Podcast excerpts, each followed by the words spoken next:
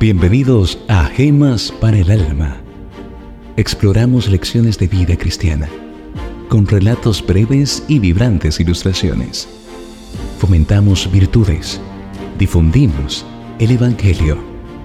Únete para iluminar tu alma con destellos de eternidad. Gemas para el Alma 2024.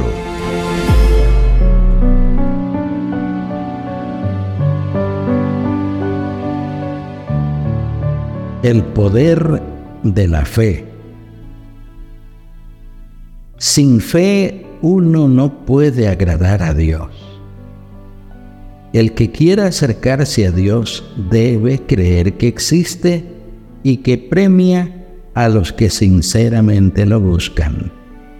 Hebreos 11, 6, la Biblia al día.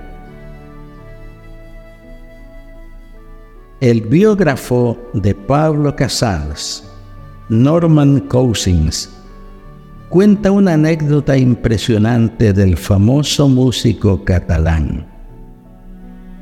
Dice que él conoció a Casals poco antes de que éste cumpliera los 90 años y recuerda que era casi penoso ver al anciano mientras se disponía a comenzar su jornada. Su debilidad y su artritis eran tan incapacitantes que se vestía con ayuda de otras personas. La respiración fatigosa evidenciaba su enfisema. Arrastraba los pies al andar, inclinado, con la cabeza casi colgando. Tenía las manos hinchadas, los dedos agarrotados. Su aspecto era el de un hombre viejo, muy enfermo y fatigado. Incluso antes del desayuno, se encaminaba hacia el piano, uno de los diversos instrumentos que Casals dominaba. Se acomodaba en la banqueta no sin grandes dificultades y mediante un esfuerzo que parecía terrible, alzaba las manos hacia el teclado. Y entonces ocurría la transformación impresionante. Ante los ojos del biógrafo, Casals se volvió otro hombre. Entraba en un estado de posesión de sus recursos y al mismo tiempo su fisiología cambiaba a tal punto que empezó a moverse y a tocar produciendo sobre el piano y sobre sí mismo resultados tales que únicamente se hubieran creído posibles en un pianista joven, vigoroso y flexible. Los dedos fueron perdiendo su agarrotamiento y se tendieron hacia las teclas como los pétalos de una flor se vuelven hacia el sol su espalda se enderezó. Si hubiera dicho que respiraba con más desahogo, la sola intención de ponerse al piano cambiaba por completo su estado y por ende sus recursos físicos. Casals empezó con el clave bien temperado de Bach que interpretó con gran sensibilidad y dominio. Luego abordó un concierto de Brahms y se fundía en la música. Dejó de estar anquilosado y agarrotado para moverse con gracia y suavidad, totalmente libre de su rigidez artrítica.